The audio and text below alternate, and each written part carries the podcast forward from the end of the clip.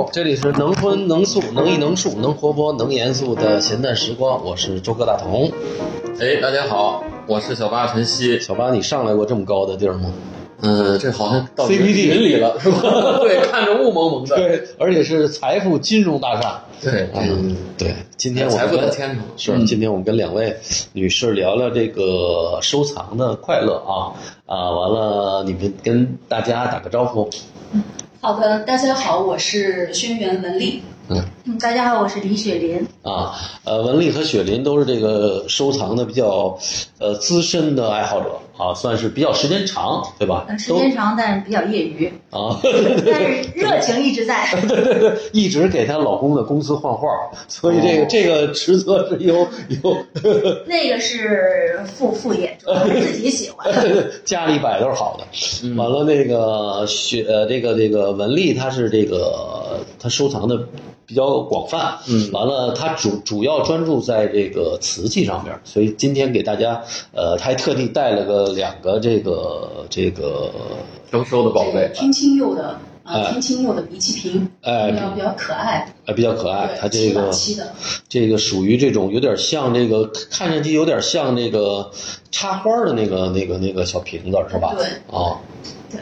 这个其实我跟雪玲，我们俩也沟通了一下，就嗯觉得其实给我们的定位，我们也给自己的定位就是业余爱好者吧，就艺术的业余爱好者。啊，觉得可能这么多年，我们不能说专业啊啊，但是呢，就是觉得爱好者是比较还相对比较准确的一个定位。觉得我们可能这么这么多年，我们俩认识有九年了吧，差不多。嗯，对，也是因为收藏对当代的对青年艺术家的作品。对对对，然后那个我觉得有这么一个机会，我们俩可以见见面，嗯聊一聊，然后包括跟那个周彤老师还有陈曦老师，我觉得聊一下是也是件比较开心的事情对，情。大家交流分享。对对对对，因为我们这个节目也是呃，这个这个邀请嘉宾也比较广泛，对啊这个其实也主要是面向公众。对，哎尤其虽然专业都是谈专业，但是更希望有更多的这个大众来进入当代艺术的这个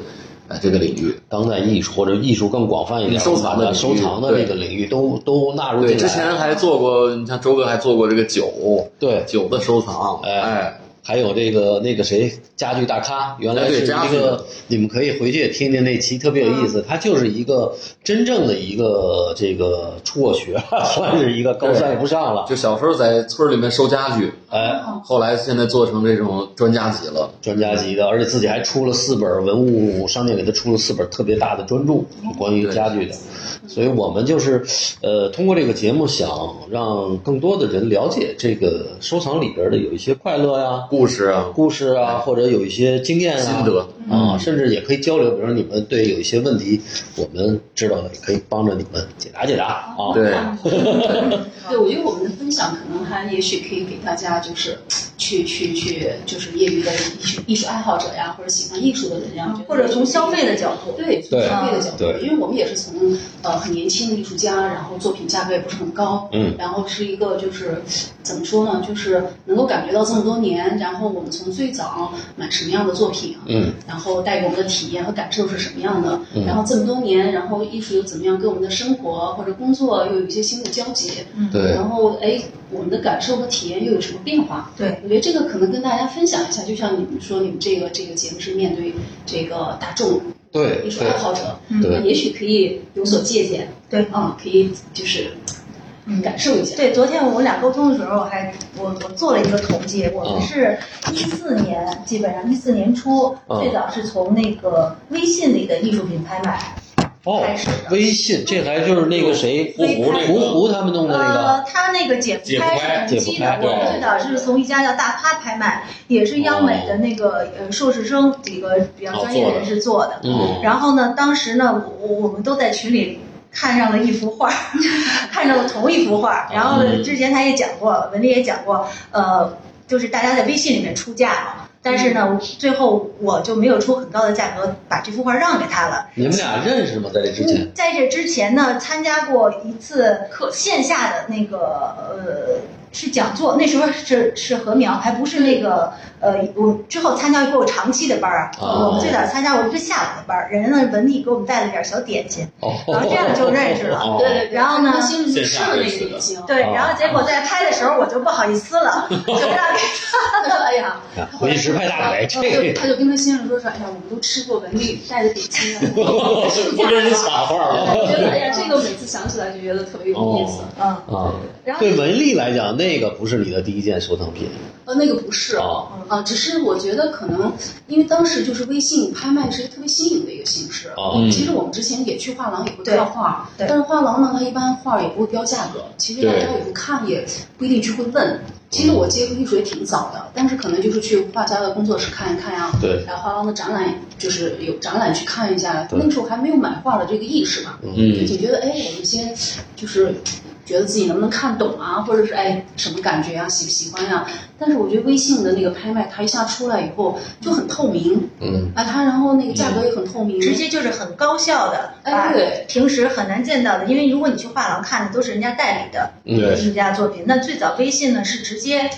是没有人代理的，就是就像潜力股一样的那种青年艺术家，有的还是在校学生或者是刚刚。毕业，对对，还有呢一些是，比如说奋斗了几年，也还没有这个出头的出头的，对，但他们的不代表他们的作品就不好，或者是没有人喜欢。但是微信提供了这样一个渠道，等于一个群里，比如说有五百人的话，你什么样的展览，或者是能在有这么对两个小时之内让五百人看到你对效率高同时对，很高效。然后等于是藏家和这个艺术家的这个渠道一下就很畅通了。对。所以那时候还没有线上的，就是比如说大型拍卖公司还没有线上拍卖，但这两年已经开始、就已经开始有了。但最早那个微拍是从差不多一四年那那时候对上海是姐夫拍嘛，对。所以我觉得雪林的这个他这个介入的这个事儿，就是一个，呃，真的像所有的人最开始喜欢艺术买作品的时候，哎他只不过就是通过微信，但是也有可能是通过画廊，对这都无所谓。但是他这第一件作品，他确实是你的这个第一次真金白银掏出钱来买这个东西。呃，第一件作品其实我也不是，我也不是微信，这之前啊你看我们俩其实都是有有了一点点收藏的这个经历，然后才敢在微信里哦，再出嘛。之前我也是在呃，就第一件作品应该也是在线下买的，画廊买的。然后呢，后来一对比，发现微信这渠道，呃，说实在也便宜啊。那时候是是同样的话，对同样作品可能价格会更更合理一些，然后呢选择也很多。当然我，我个人觉得现在看当时买的很多东西，现在都不会再买了。哦但是这是就是当时当时那个心态，我们喜对，欢的关于。这一点，我对们还交流了一下，就是说，呃，就是可能也跟很多的一些大众，他们对买画的自己最早买画的那个其实体验是很很相似的。嗯就说哎，我为什么会买这幅画？我也不懂艺术，对吧？我为什么会买？然后你就说，哎，当时那幅画，昨天我们才算正式聊了一下啊、嗯我说那个当时你为什么也喜欢那幅画？因为最后就剩我们俩出价嘛。对然后他就不出了，你知道吗？然后呢，我说你到底为什么喜欢啊？他就说，哎，是因为他的那个就是哎很有意思，对吧？嗯对传统的，然后跟对传统形象跟当代的表现手法结合的很好，颜色又是我喜欢的，就这么简单。对，他但又有点怀旧的那个嗯感觉。然后我说，哎，这一点我们俩有一个是准一样的，就是怀旧，因为他那个作品呢，就是他铺的那个桌子上铺的那个东西，然后包括摆的那个瓷器，就是嗯应该是喝酒的那个，就很像我们小时候看到的那个。那个那个桌布，嗯。哎，就是那个会有一点怀旧的感觉。但我呢，为什么特别喜欢的那张画，就是特别想买下来。嗯，就是我一眼看到它呢，就它那个那个画里面有很多种不同颜色的红，嗯。但那个红呢，特别，因为我是在新疆长大的，嗯。嗯就它那个红色吧，特别像新疆的，就是正午的那个阳光下那个石榴花的颜色。哦。因为石榴花它有那个橘红，又有那个深红，就是它是那种，就是它外边和里面又不一样，就是就特别是那种感觉，就好像所以你看，女性买东西啊，她就是因为一个颜色，对吧，对 就跟她小时候喜欢这颜色，所以她就，所以后来因为就就就就是因为这个原因，就我看到他甚至说能够闻到那个新疆的，因为新疆因为它是那个西北嘛，大戈壁，嗯。它那个空气中的那个味道，其实跟我去过其他的任何城市它是不一样的啊，啊，所以我看到它就会有一种家乡的感觉，特别是那个石榴花的那个感觉。但是这个体验呢，后来我在听到其他的就是呃，就是也有女孩子或者是这个买作品的时候，她也分享过这样的体验，就说我我去她家，我说哎。我说你这个这几张画都挺像的哈。嗯，他说哎呀是一个人画的。他说我看到他就想起来那个我我家乡那个河流了。啊，或者是哎那个你看这张是雪景，就特别像我小的时候那个那个那个就是下雪的那个那个场景。嗯其实他们可能也没有专业的去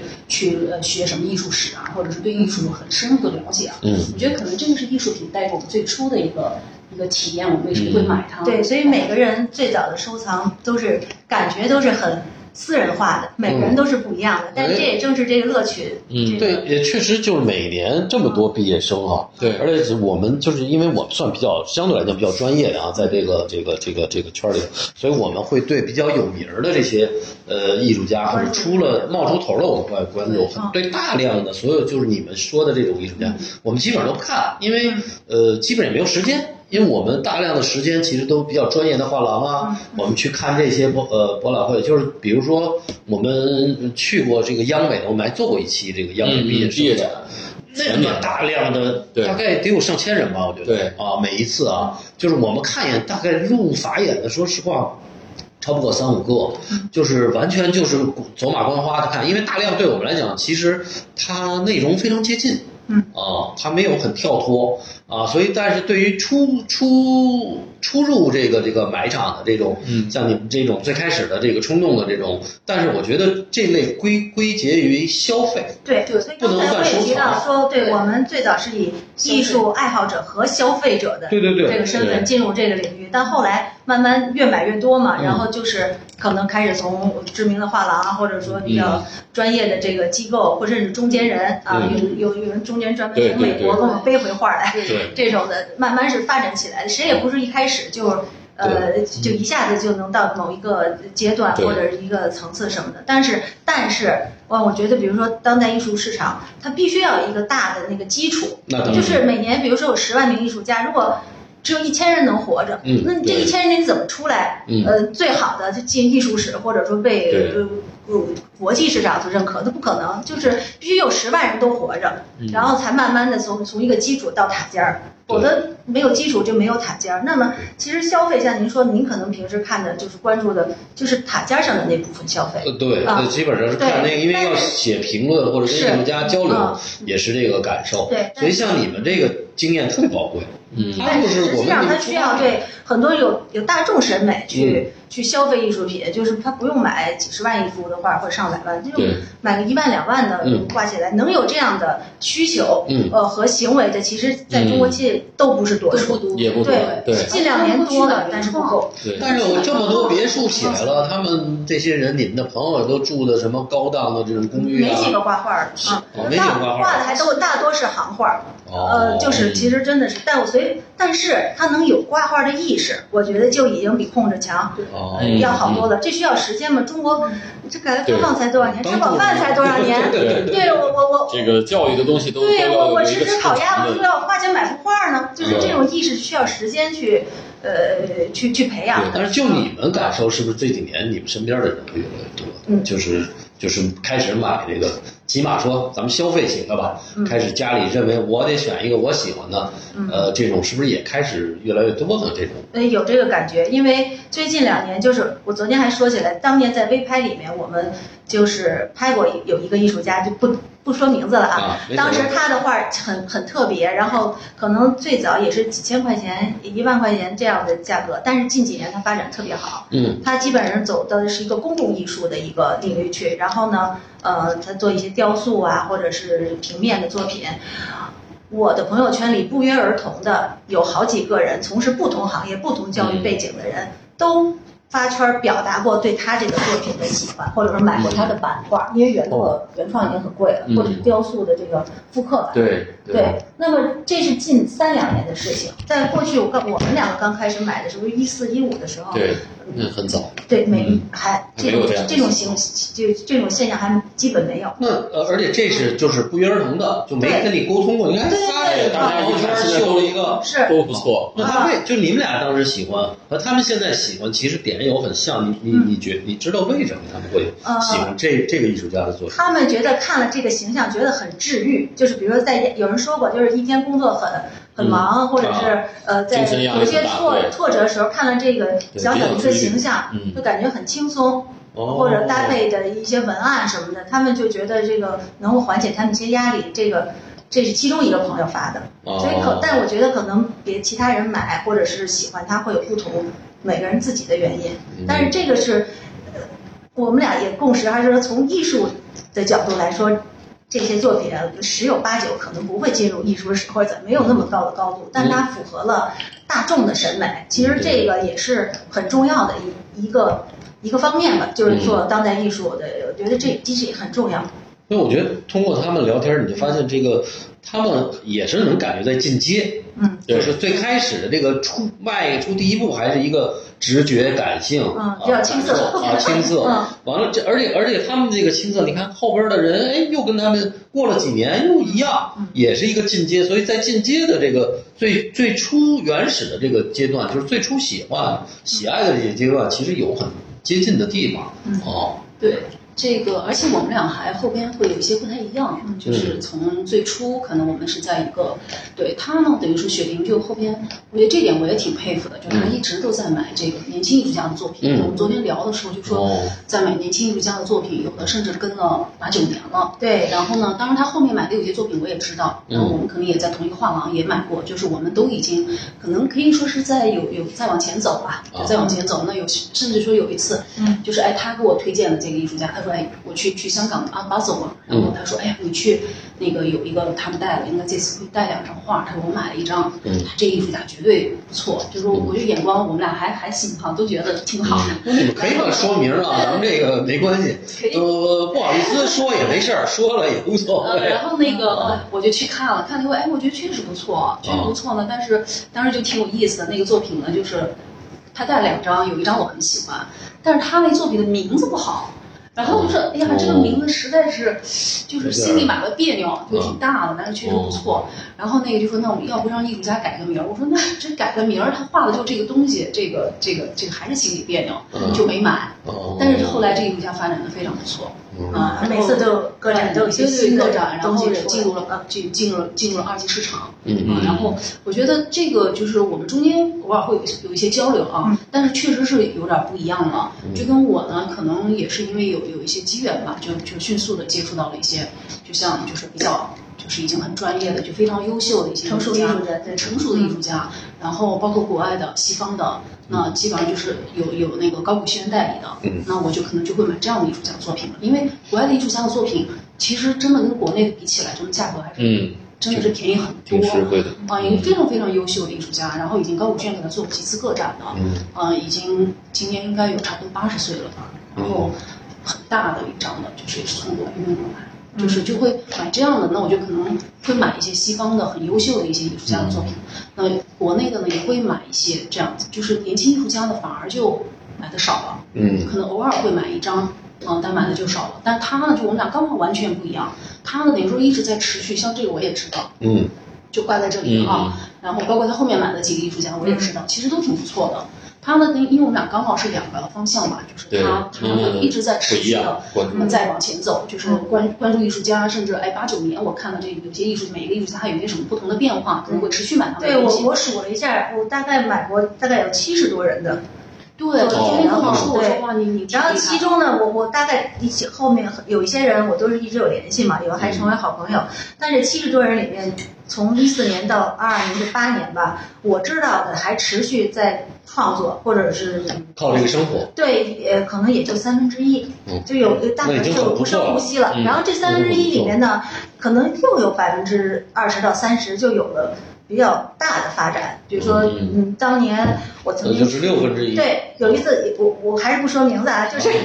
呃，就是七八年前我去宋庄，然后呢，偶然的机会进了一个不大的画廊，看了一个艺术家的个展，当时就很喜欢。后来呢，不是呃机缘巧合有了他的微信，跟他联系上了，就去了他宋庄的工作室，嗯然后跟他就是私洽了几个他就是呃我我有一些他比较代表性的作品，然后然后我一直跟就是跟踪他的这个发展嘛，然后大概两三年前看到他跟说名字跟站台中国签约了，我觉得就是这么专业的画廊，对对对，我觉得这就是呃怎么说呢？我觉得一方面我很高兴是替他高兴，另外也证明我当年就是没有看错，对对所以我买的这些作品里面可能有大概呃六七个人吧，有有了这样的发展，我觉得就很开心了。那已经很不错了，对因为占十分之一了。对，将近十分之一能够进入这个画廊，因为就我们自己也了解这个这个艺术圈。其实我的感受这几年，其实艺术就是整个画廊的这个这个当代艺术画廊，并数量上并没有很大的发展。对啊，而且还关了不少啊。就是其实这个，所以能够作为代理画廊的艺术家就已经很不容易了。因为大大量的毕业生最后是都是干了别的了，都没有变成职业艺术家。嗯，就像你说的这个，比如七十多人，你有可能六十人，可能大大家都都进入呃，或者搞设计啊，或者是教教书啊，教书啊对，主要是教书他就不会，因为这个职业其实全世界可能就就一样那么残酷。嗯。嗯。啊，作为这个职业，尤其年轻艺术家的这个这个这个，所以我觉得我挺佩服你有这勇气，还在坚持这个买年轻艺术家，这挺不容易的。最近两年确实少点儿，但是之前 疫情就确实观众稍微少一点儿。然后但之前，但也也有一两个艺术家，就是我可能买了他十几幅作品的这种。嗯但这个我们俩昨天也聊过，就是最早这里面有没有带一点扶植的这种呃动机在里面？可能会有，就是比如说有一个艺术家在广东，他的作品。呃，是挂不出来的，就是他的那个呃题材，还有创作手法，呃，就是非常的呃，不是说极端吧，就是不太适合在公共场所挂出来。然后呢，甚至在家里有小孩儿或者什么，你都不太好意思挂。哦然后呢，但他表现的手法就是他的题材会让你很打动我，就是冲击力很强，让你一下就能有感同身受的感觉。所以当时像买他很多作品，其实也是希望他有有这些收入，可以能够帮助他继续创作下去。后来他来北京，我们还见过一次。然后这个艺术家呢，他目前确实也还在创作，同时他也在教书。所以就是我觉得买买青年或者就是中青年艺术家的作品，有一部分因素也有这个在里面，就是我想帮助他或者怎么样。我觉得这个、嗯呃，是会有一对对对对对，初心在里面。对对对，因为基本上你像我们可能前期还是买了一些的，买了一些家里挂一下，办公室挂一下，对，挑点自己喜欢的买。大部分没法。然后你你不可能就其他的就就挂不了那么多嘛。对对其实，在那个时候其实会有一点这个感受的，因为画也不贵，嗯但是但艺术这个就像你们可能都是这样的，其实也挺残酷的，就这么多人对吧？他们在画，其实挺多的，里面的作品很多。我觉得是有一点初心的，就是有一点这初心，只是后来呢，可能他就一直还在在监视买，这个也是我挺意外的。昨天说买了七八个是艺术年纪很大，我也挺佩服的。可以这个对，真挺佩服的。然后他说跟踪八九年，其实我是到后边基本上不怎么买了年轻艺术家的，然后也也因为也一直在学习嘛，就像你是个不是专业人士，我们还是一个爱好者，所以就是就是始终还是在一个学习的这么一个状态下。那么学的过程中，可能哎你的那个就跟我们说，哎那个时候喜欢的很青涩，但是你现在还喜不喜欢呢？就是可能会记得那个时候喜欢的那个感觉，就像那个雪玲，我觉得举一个例子特别好，她说就像我高中时候喜欢的一条裙子，那你现在可能不喜欢了，但是我们一定记得当时买高中的时候那初恋 啊，现在肯定不是老公了，对吧？那个，但是你会记得你当时喜欢那个裙子的那种喜悦感。对啊嗯，可是但是我们现在可能你再去一些作品的话，那你随着这个年龄啊各方面的，对吧？你的那个感受它就会不一样了。对呀，对，当初打动你的那个点，你会永远记得。对，哦这个是什么？那个嗯是一个感受。对对，啊，但是呢，就是那一点点初心，就我觉得还是会留下来。就就像我后来等于说工作中有更多的去跟艺术有关联了。那在做这个陶瓷的时候呢，就是当时就是有一个有一个就说我们一起的这个合作的一个一个朋友就说，哎，我们要不要做一个与青年同行的这么一个项目？就是呢关注这个陶瓷的年轻艺术家的。嗯哎，我就觉得对于这样的事情，我可能一点儿都不会犹豫，就觉得哎完全没问题，会觉得特别好。那我其实也不仅仅是陶瓷艺术家，然后也有其他的搞装置的呀，嗯，然后那个那个就是画画的呀，或者是摄影的呀，这样子的。我觉得哎，那我这边有这个这个这个空间，对吧？我就可以每年，那我给他们可能年轻艺术家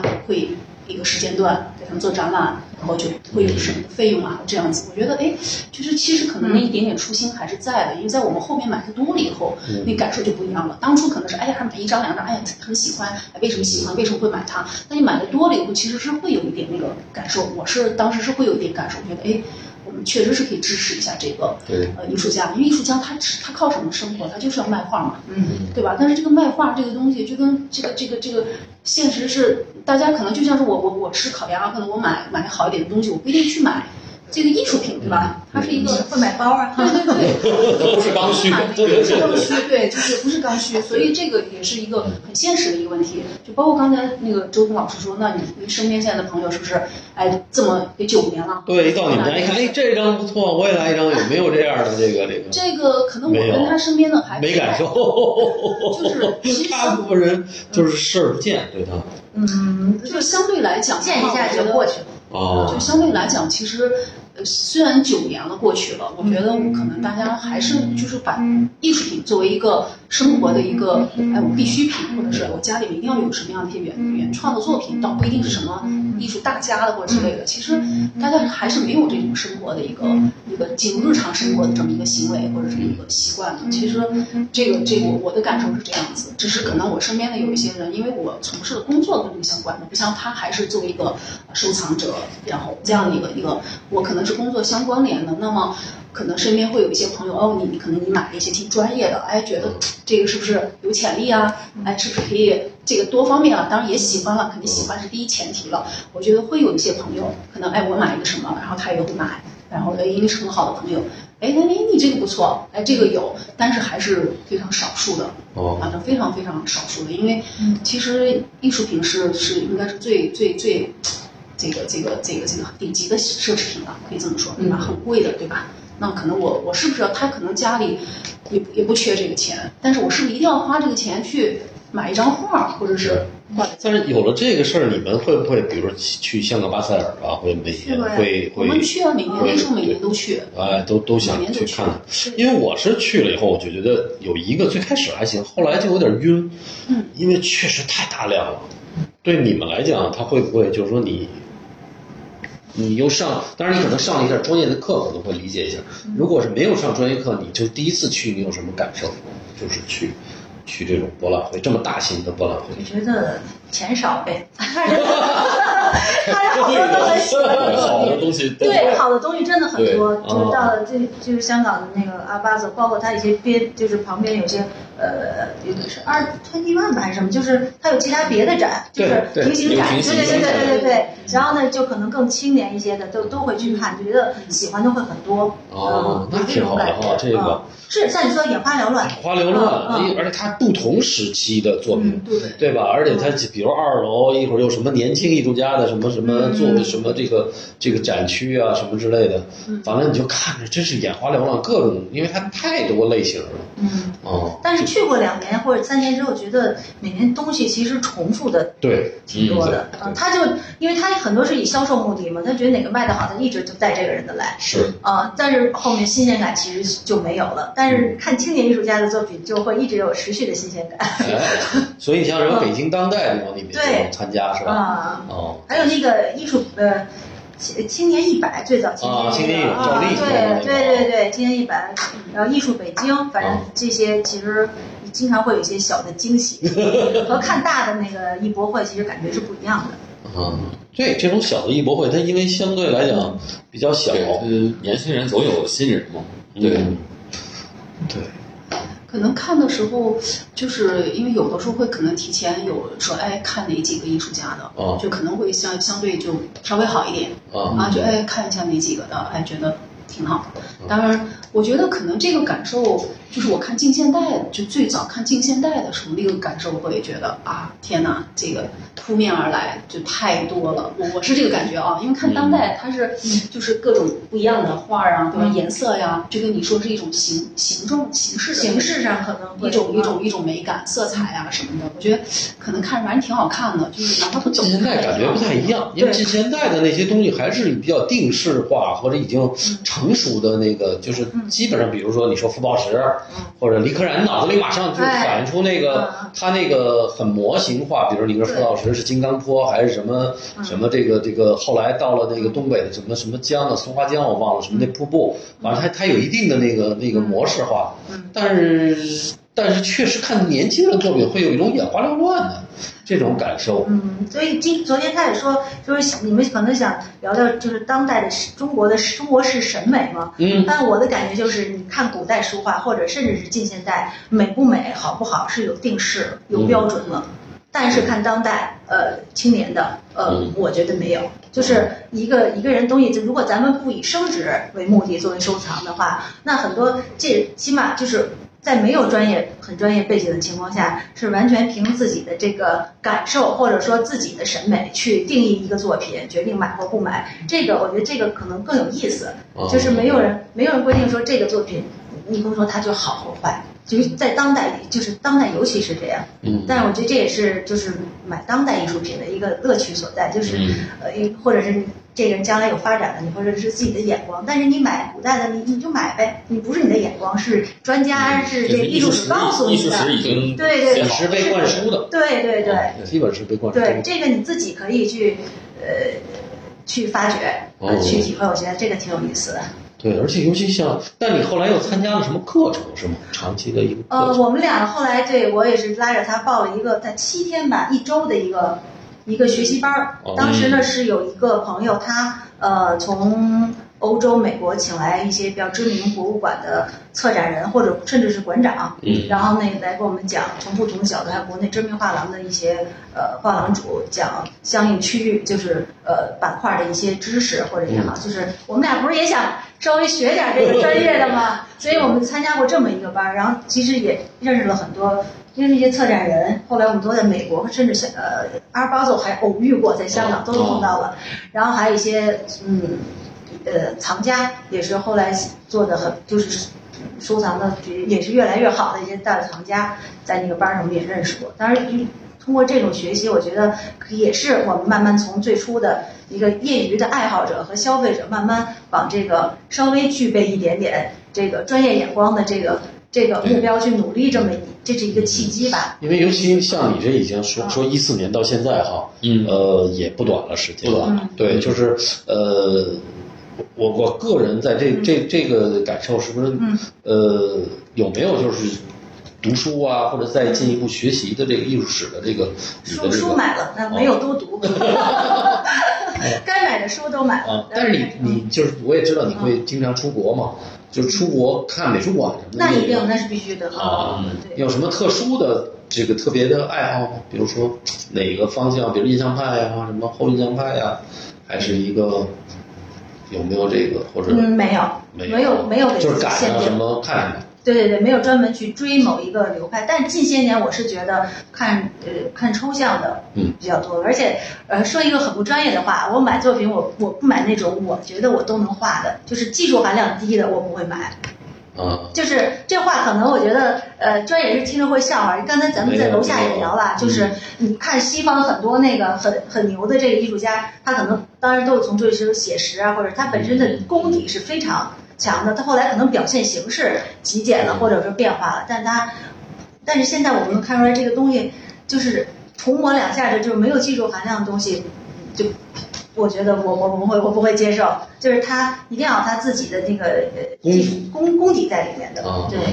其实这说了一个诀窍，我觉得对于作为这个最开始买的这个这个收藏或者进入这个，其实第一个要看还是要看功夫，就是这个功夫，起码这个这个艺术家他在这张作品上所花的心血和时间要很长啊，否则的话就是很简单的涂抹两下的话，就是第一个，你你很容易就。就厌倦，因为看不了第二眼、第三眼，你就会。但是他又有功夫，完了你又最开始喜欢他那一个点，对，完了他可能长期你再看，可能还能看出东西对来。，因为在当代现在再有概念上颠覆性的创作，我觉得越来越难了。嗯。就是像以前画两刀，就是一个。哦，对对对。一个，大艺术风大这个大啊，已经这现在基本不可能了，所以你最终这个基础，呃你说就这个他他得，他本身你看他的功夫在里面然后再有再有他的呃一些概念或形式，起码你他叫什么？这我我看过这个这个啊，狄青，狄庆哦，对对对，我忘了是在我在七九八看过他的，嗯，亚洲是哪儿？对，对，是吧？亚洲好像是啊。这个我画不了，所以我哦。我不是这个你，你上几年学可能比他画的不差，这个很多是是训练出来的。是是是，嗯，但是如果作品体现不出他的这个训练对，他的那就就算了。对，一般是一般开始都是要看工作量、看技法，这个这个是很很很正常的。嗯，对，但这个技法看你怎么去理解啊。嗯，比如说八大那两下儿，那金农那两下儿，那个技法不是那非专业人是看不出来的，就是它是一种造诣。我们过去讲叫造诣，那个造诣它就那一下儿，但是那一下也是那个我可遇而不可求。对对对，那个不是一般的，你那一下看着简单，不是说看着简单就自己就能做出来的。这个我觉得还是有区别。所以有时候看起来简单的东西需要去辨别，它是一种嗯简单的形式主义，还是说它是一个很高的造诣？嗯，哎，就这个是是需要学习是一个问题，对这是一个很大的。但多看好作品，我觉得也会有帮助啊。对对啊，像看多你这个瓶子，对，在专门你看多了就是真的，所以这就是嗯。刚才一开始回到最一开始，就是比如说现在这个网络拍卖，嗯，呃，就是这个背后的这个线下的这个逻辑是不可替代的，就是你对呃原作首先是要，啊，当然你要是便宜的可以不看原作啊，你可以看图片去买，但是好的艺术品还是要看原作，嗯对，哎，然后就是进而就是深入到艺术家的这个个人系统，嗯，然后甚至你去了解更多他他所对对对。具备的一些学术能力，哎，所以就是收藏，它可能就要求背后那个东西，对，就所以之前的叫消费嘛，那个阶段，对对。慢慢你像您说的这个对有。其实收藏不是在于价格的高低或者你量的大小，嗯。而是你是跟艺术家跟这个时代去共同建构历史的过程。嗯，我觉得这个是收藏的对。很多，，而且就就像雪林说的，他能看着，哎，通过这么几年，他已经进，比如进入一个像站台算一线画廊了哎，签约了。其实这还是很有成，因为对于雪林，我听了听，他也没有什么专业的背景，他就是凭着最开始凭着一种甚至冲动或者喜欢这但。是之前我们两个共性是在于，可能在呃对艺术的关注会比别人多一些，就是在收藏之前就本身对嗯对关注艺术或者对对已已经有一定的兴趣了，所以可能开始看的东西也多一些，和你就是呃什么都这些基础都没有，直接就去呃画廊买一个，可能还不太一样。不太一样对，但是像你说，就看多了以后，感觉可能也许会敏锐一点点，或者是有嗯出这个角度可能不太一样。那轩说说你这个瓷器，你是什么时候开始喜欢上瓷器的？还是很早吗？嗯嗯，哎呀，我看有有三四年吧。这么短吗？我还以为你很长时间 喜欢瓷器没。有没有，嗯就是一个开古董店的，哦对，其实完全就是一个意外，我觉得哦就喜欢瓷器，因为最早的话真的只是看画，就看画。哦然后我是可能呃，就是国内的啊，比如说有一些不同城市的有什么样的画展啊，或者是古书画的这个展呀、嗯。或者一些这个这个好比龙美术馆的这么开馆大展啊，嗯嗯。然后上海博物馆的，或者是那个沈阳的这种这种，就我都会去看。那可能在北京嘛，还是有很多便利条件，嗯就拍卖、春秋拍，哎其实真的是可以去看的。嗯。就包括我刚才说的那近现代，是因为我觉得近现代这些书法最早的那些，你看真的是进去，就真的不敢说好坏，就是就是真的在不了解的情况下，就是嗯。我的那个感觉会是铺天盖地的。但那个画呢，反正觉得哎颜色好看，觉得哎挺好看的，挺喜欢的。那那个真的是不敢说，太多了，你也也也不知道谁是谁的，就是在不了解的情况下，这个这个是我个人的一个感受啊。那那其实最早是真的从来都没有看过瓷器。就是可能我去上海博物馆，我也不会看器物的，嗯那可能看在北京看拍卖也不会，可能当代先看当代，嗯看完当代以后，反正今天在书上不懂吧，反正硬着头皮也看一看啊。虽然就看着觉得，哎呀，你当代量没有那么大，因为它是碎，今天它是碎，特别特别多，就挂着那些那个对联儿啊、什么字儿啊，你进去就懵了。但是那个当代是一个画一个画，你看着清爽一点。对对，是的，尤其近现代，它这种接近相似性，特别比如对联儿，对一看说好，一看三十个人写是的是的左宗棠啊，什么这个什么这个对吧？一帮这个这个同质化的对，就各种各样。对啊，真的差不多嗯，铺天盖地的来了，然后对谁谁的也分不清其实。齐白石的都好几幅呢，几十幅不是好几幅。而且齐白石得有二十多岁画的，有最后九十六岁画的，对。对，一只虾、三只虾、五只虾，实 在是。嗯，尤其像我们一般，其实虽然它是我们中国很传统的一些，但是其实我们上学的时候也没有没有接触过，就学习这方面也没有接触过，顶多知道张大千啊，嗯对吧？年纪特别大的齐白石听过，其他的再说这都不知道，其实很多都不知道。说陆延绍啊，这种不学画画的，真的是不知道。所以就是真的是从来没有关注过。然后后来就是有是有一个朋友啊，他呢，呃，说在学瓷器，嗯啊，先学了茶，然后说，哎呀，那个我们这几个朋友关系特别好，就在一起就特开心。然后我们又要学瓷器了，你来吧。嗯我说我不行，我这话还没搞明白呢，我就不去学瓷器了。他说：“哎呀，你你先不要想学什么。”他说那个老师不错，再一个呢，他哎我们这帮朋友特好玩儿。他说你就真的每周，而且他每周我能跟你见一面。嗯你看我们俩也没有固定的事儿，不一定每周。就跟你看我们俩其实很少，嗯我跟雪玲，你看九年了，我们其实能碰面的嗯次数太少了啊。哦啊，所以你看这样，我们上课每周能见一面，对，还可以一起吃好吃的，对我们这帮朋友好。你看这个挺好啊，这咱以后也得带谁入坑，就有好吃的，没离开见面，基本上好喝的也行对，基本上掉进了。其实到后来，你看我们这帮朋友就，哎，一没课上就挺着急，因为他就哦。没有一个很好的理由可以每周见一面。见一面，对，对，因为你说，哎呀，去今天大家去聚个会吧，他们去今天去他家喝个茶呀，嗯。就就闲聊嘛，对吧？嗯。但你不像去，哎，你又可以学东西，嗯，然后哎中间还可以聊聊天儿，对。然后完了还可以一起吃顿饭，哎就觉得特别觉得很很很充实啊，觉得很好，还可以女孩子嘛，对吧？嗯。又可以还可以穿的漂亮点儿，对吧？嗯。一起见见面，对吧？哎，对，然后在一起点根儿香，啊，对吧泡上茶，泡着茶呀，完了小包拿着，这口袋里再拿出两件瓷器，对哎，这挺好。对，嗯所以就是这个这个就，哎，他这么一说，我说那行吧，那我就去吧。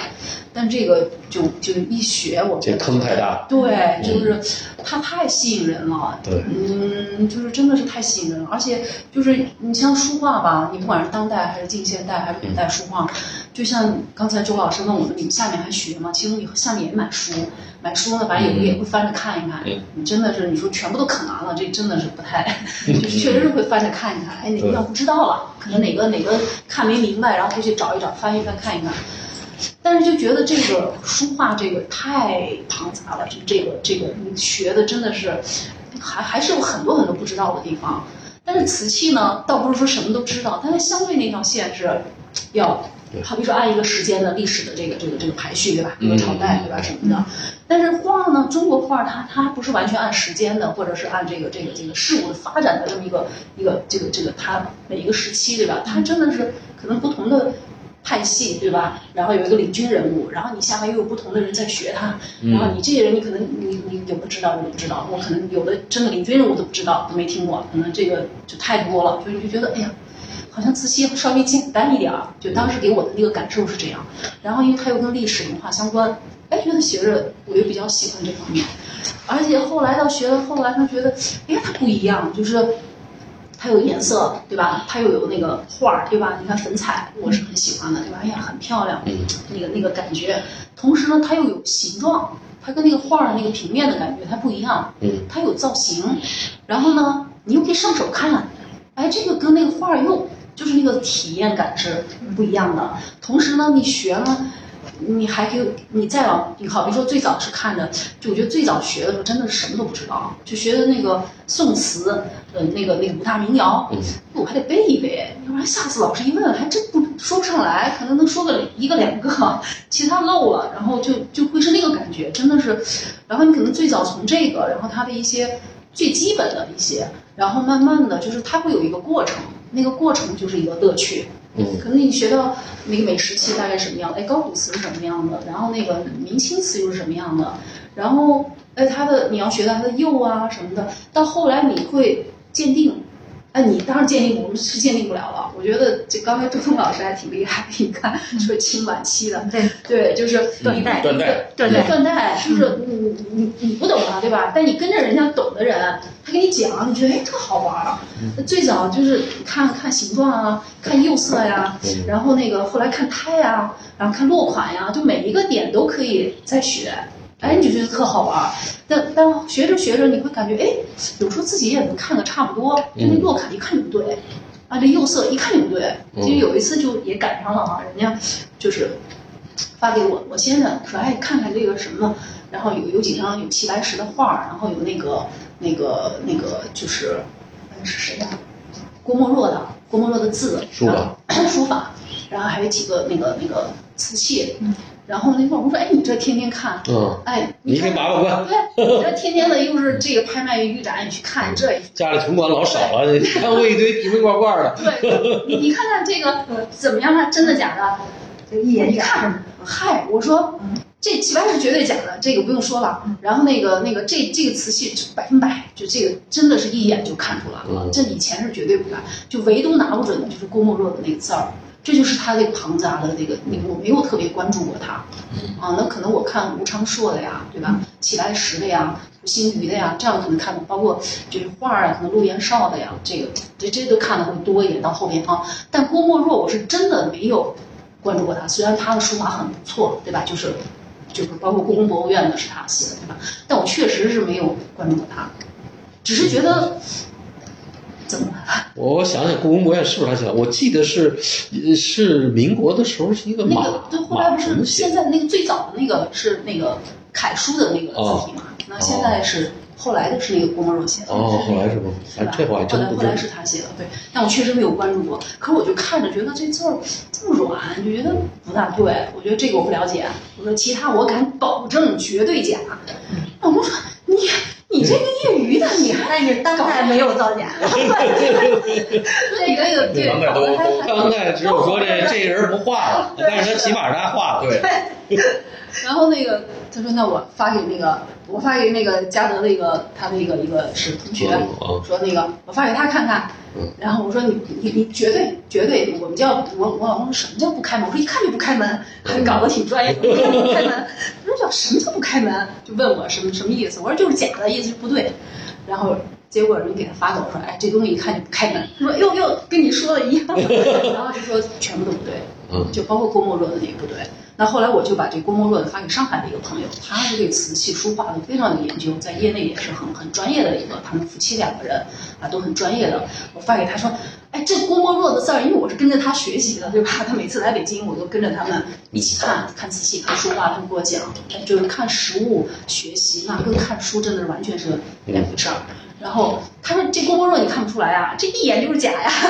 对，我说那因为没有关注过。因为这书法是比较难，因为我从小是写写字儿的，嗯。书法你必须得自己上手，不自己上手，你光是他画儿可能还好一点儿，因为书法书法整个你顿笔啊、起笔啊，他这个怎么连贯啊，这确实是一个你得最好是练一练书法才能有感受，否则话对呀，哦，你还是得写，就是也写了有几年了，哦嗯，也写了有几年了。因为我父亲写字写的非常好，嗯但是就我们家我我的二姐她学画画了，嗯啊，就你们家这他们家这名字一看轩辕，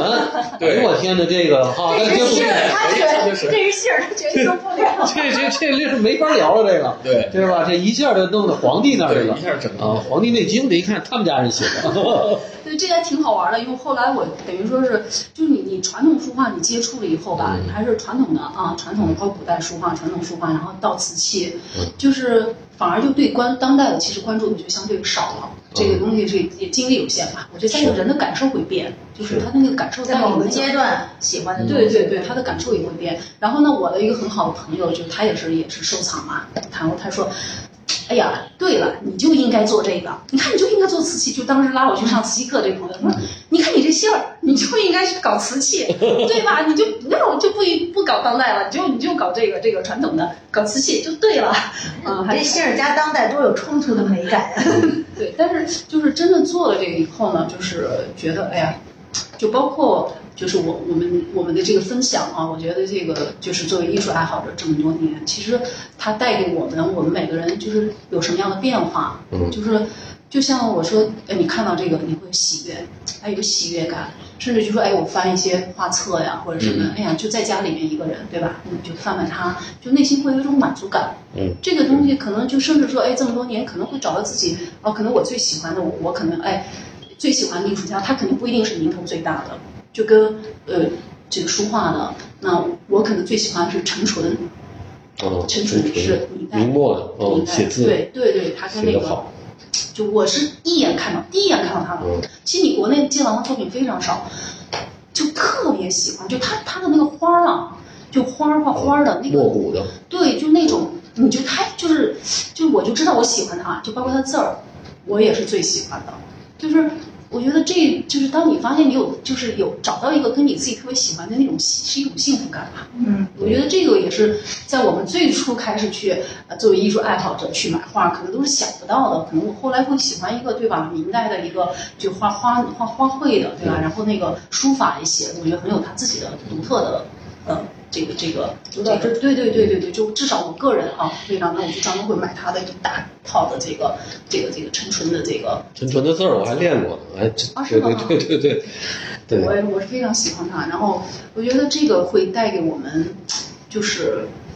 就就包括说是个当代的，就我我昨天因为说要今天要参加这个嘛，然后这都没有想到，这我今天早上回回家里去取的，哦因为我搬家了今天早上去取的，就是其实没有之前没有想到我们今天我会带东西过来，嗯就没有想到，因为我们俩就先说，哎，我们聊什么呀？说你看我们俩也不是专业的人士，对吧？然后周老师的这个都是要不就是艺术家，然后也不是，那个我们这然后彩手个就挺好，我们就觉得这个它是一种分享，就是其实我们这个节目大大部分为什么在一个小时多一点呢？其实对于很多人，就是上下班儿开车的时候他会听，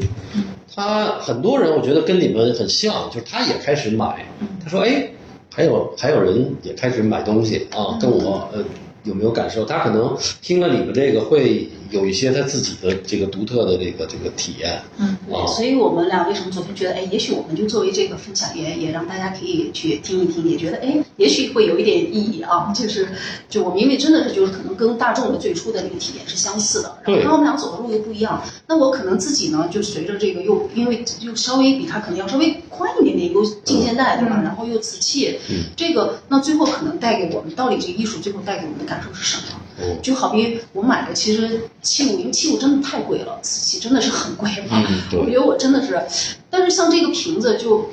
不贵，嗯甚至我最早第一眼看到它，它有个小故事。我第一眼看到它的时候，就你看我现在什么时候我看到它，我都特别开心嗯啊，因为昨天完全没想到，就觉得哎，那今天聊，我们俩就说哎，定位知道了，我们大概聊这个，聊这个，然后那个。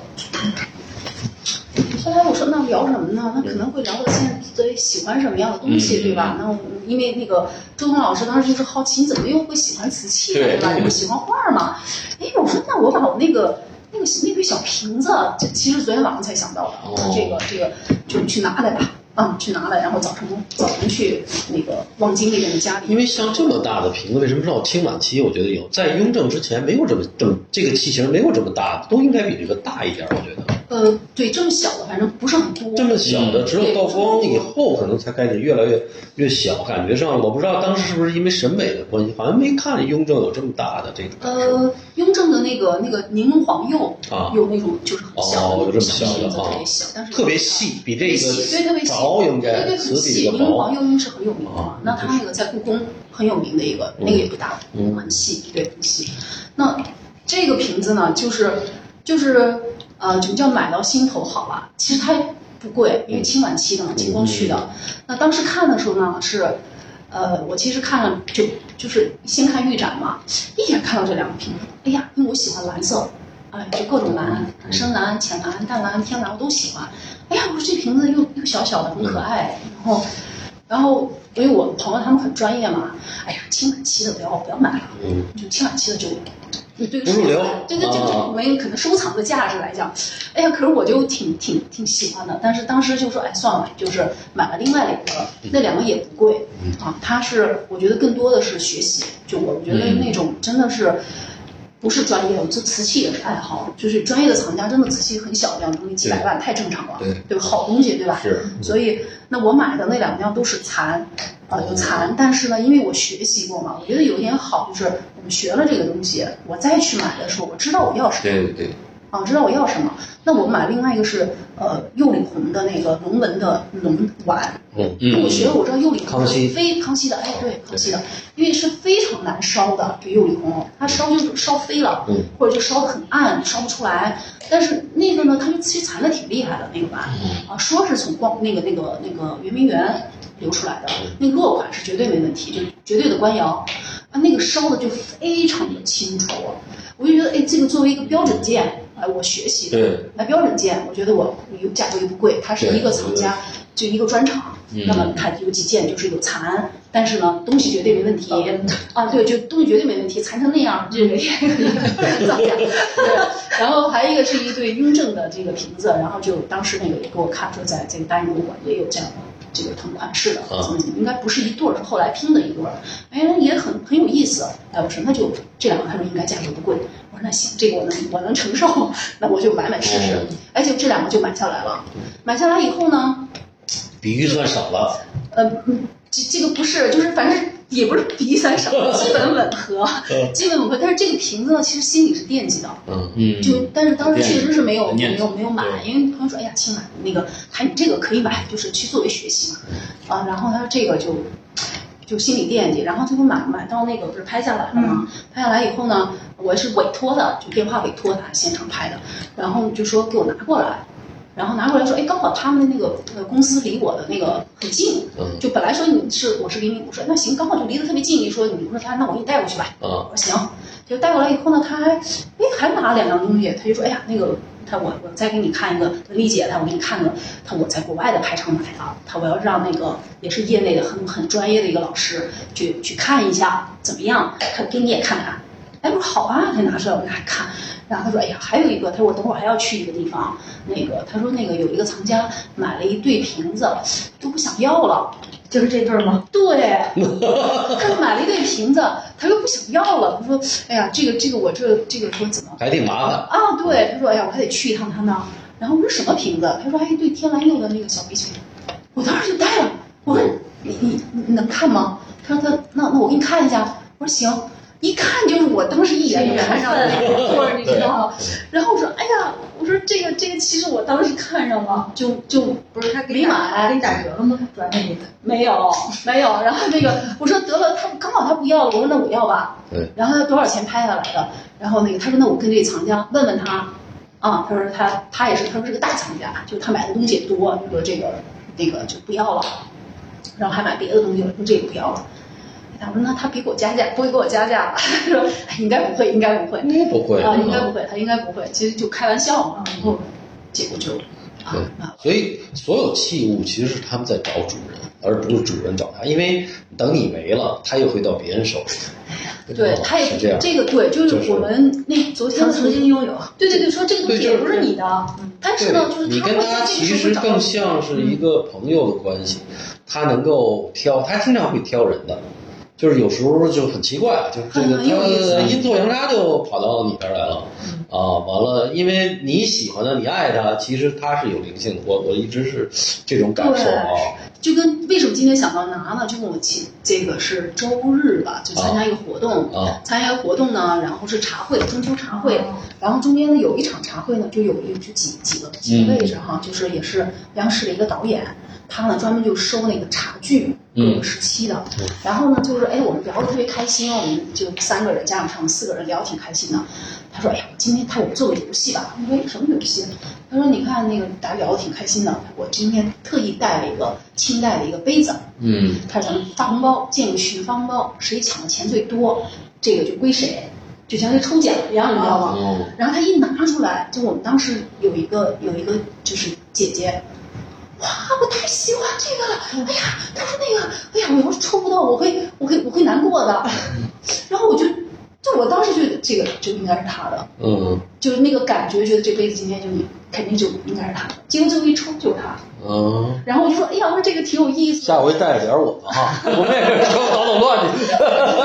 然后我就说，啊，我就想起来了，我说，哎呀，其实挺有意思的啊。然后当时那个那个那个那个那个那个导演那个那个老师他就说，哎，这个东西，因为他们见的也多嘛，他拍纪录片啊什么的，他见的也多。他说这个器物都是找人的，他说人家说的是一件事。对，就说的是一件事儿。他说是找人的，他说这个就是该是谁的，他就是，但是呢，就是，然后那个姐姐说，哎，这些东西她收古玉，那个姐姐就说，啊，其实我有时候就觉得也不知道真假，但是这个东西也不是我的，将来就也会到别的人手里，只能说呢，只是现在跟你是朋友，他现在对，到你这里，然后那个当时说就说，哎，那个那个老师就说，哎，他也是就说，你看，我们觉得你最喜欢了，你一拿出来你的那个表情，你的那个喜爱，对吧？然后我就说，哎呀，我就想到了这个，嗯，就是因为我看了它后边也没有官窑的款儿，没有，它是个民窑的精品，民对算算是个民窑的精品不。贵嘛，也不贵，所以我就说，哎呀，我就想起了这个，所以今天才早晨我就去专门回去把它拿来，嗯，啊、就包括这个像这种颜色，它是不是也都是有玛瑙的、粉碎玛瑙的之类的的这个釉上里头有这种玛瑙的那种这个可能我们天然色的那种？这个这个我说不了那么专业啊，我就知道可能在我们就叫胭脂胭脂红釉，它是要加一些比较名贵的这个东西在里边对，啊，胭脂红釉，然后它还是跟那个氧化的那个那个那个有关系吧，就是嗯，所以就是就包括就分享的这个这个瓷器，我觉得就是它慢慢的跟你的生活有关联，嗯，然后你会就你好像有个事儿干似的，就是哪怕我我将来不做这个行业了或者怎么样，哎，我我有这样的展览我去看，我我而且我会。因为你喜欢它，你会有一个，就是像我们说终身学习嘛，其实学习是有乐趣的。你会就跟我现在在，你让我以前听讲考古，那我根本听不了，我就觉得我的天呐，对吧？但是现在因为你你越学，你学到你就需要考知道这个了。你瓷器你到后面你就，我能听考古的三个小时，我能听两遍，就是就御窑御窑研究所的，嗯就景德镇的，因为你就想更深入的去了解它了，就觉得你生活中在始终有一个有一个事情也好，或者你喜欢的东西也好，它会让你哎一直往前走，让你的生活不断的有变化。我觉得这个可能也是就是，但同时它又是美的东西，它又能给你带给你享受和愉悦。我觉得这个可能是我们去跟艺术有关联也好，然后我们通过喜欢它又去学习，然后自己又能够成长。然后可能同这这个可能在你的家庭的生活呀，各个可能都会有一些审美啊，对吧？但这个审美又又会有一些变化。对，就其实轩辕说了半天，就是瓷器这方面，其实特别主要的是你得碰到好老师。嗯，呃，我还是想在，因为我我很早以前也也看过这些东西，就是瓷器的这个要水更深。呃，相对来讲，就像那个雪民说的，其实当代艺术它是没什么造假的，只要这个人活着，基本上这种瓷器有后加款的，完了包括今天还在烧的，啊、完了景德镇我也去过景德镇，跟他们就是底下他们自己那些大玩贩子或者玩家，嗯。他们也都是买去这个假设苏比去买，买完了以后人家回来烧，那真的烧的就今天的其实造假的已经非常高超了，包括这个元青花，嗯，这元青花几乎反正可以乱真了，我我我是我是听他们这么说啊，就是这个大概也，但是那样也是是成本也得是五十万到一百万一斤、啊。它是用老瓷片儿或者不不不，它就是全是今天烧的啊，他甚至用当时的窑口，不知道啊，就当时那个窑烧的，完了他整个的工艺都完全让你看不出来，就是所以不是现在要同位素去呃，那那你也不见得能弄出来。反正就是说，他们这个就是这个就是瓷器的造假，就就像这种民窑这种，其实他不会去弄，他追的都是那种特别高精顶级的啊顶级的。所以这个瓷器这个，大家我就说，咱们听了以后，包括你，你看你你也说，很多的朋友说给你看，一看就是假的。就今天其实大多数给你讲故事，哎呀，我们家是什么哪哪哪儿，基本上就别听了，还不如去这个大拍先去多看看。嗯，哦，这个还是挺重要的。呃，我是觉得这个就是咱们分享的过程当中，也得给这个听众讲一讲，这里头坑还是挺多的。对，是的，是的，就跟我们在昨天就跟朋友，因为就是包括你有一个喜好以后，其实有时候碰到朋友就有的可聊，嗯就跟我们在喝茶的时候，就是那个导演的那个老师，他他也是我老东西嘛，那他会给我看，给给我们看，他说哎什么那个那个。有个元代的，对吧？有明代的，其中民间的东西，那他为什么会收它？他不是这个是什么？呃，那个明初的，嗯因为因为他的你看他的胎是什么样，说哎大家是可以交流，嗯但同时他会看，哎你看看这几个东西，你觉得是真的还是假的？就 他说哎这个你看都是谁谁谁，但它是假的，就是很好玩儿。是哎呀，就是哦这个是个什么东西？然后呢，就是然后我说哎那你，因为他给我看了一个一个一个，就一看你确实觉得挺好的。就我们其实我自己的感受啊，因为真的是这个这个要学的东西太多了，真的我我们还只能是业余爱好，就不管是画还是瓷器，我觉得对于我来讲就真的是业余爱好。所以在看的时候，只是说我现在的感受，可能就一眼看，你觉得它带给你的那个感受是真的还是假的？就那个气息，嗯啊，那他一看，哎，那个东西，你看一看这个就对了，哎确实是。然后呢，我说那我给你看两个，因为他见得多，这个老师他也见得多，因为他专门拍就各种纪录片啊，真的是全都是自己丈量出来，然后去去去去就是自己的走到了什么地方，见到了什么东西，都是实物看的。然后我说那我有两个随白的，随白不是也很不多吧，对吧？然后呢说看看，他说都是假的。然后我说哦，我说好吧，因为曾经有一有一个有一样东西，呃，另外一个没说是假，但是有一样东西就是就是假的，也是很专业的人就一看就是假的，但是他也是在很正规的地方它出现过，是所以你想这个就还是挺，所以有勇气进入这个瓷器的收藏，真的是 我我觉得需要勇气。这个对，我觉得瓷器收藏，我个人的感受，你就是还是从一点突破。你比如喜欢老窑，那你可能就是耀州窑，那你可能就专门进入耀州窑的这个这个或者建窑，你还是在一点去深入，因为比如建窑，它可能唐代就有，宋代就有，元代也有，那你每一代都去买，先买，就像你说买几个。哪怕瓷片儿，对。你先去买几个这个这个这个标准件。标准件儿。啊，完了之后您再下手去买那个说，哎，我我不行，我看得明白，你看得明白，好多坑呢，这个。而且现在好多是这样，国内造假，完了国内把造假的弄到东京，弄到欧洲的小拍，嗯，之后都在人家图录说，你看我欧洲拍过来的，所以今天的这个就是我们今天要面对的这个古物的这个收藏，其实很多的陷阱，所以我们就是在这儿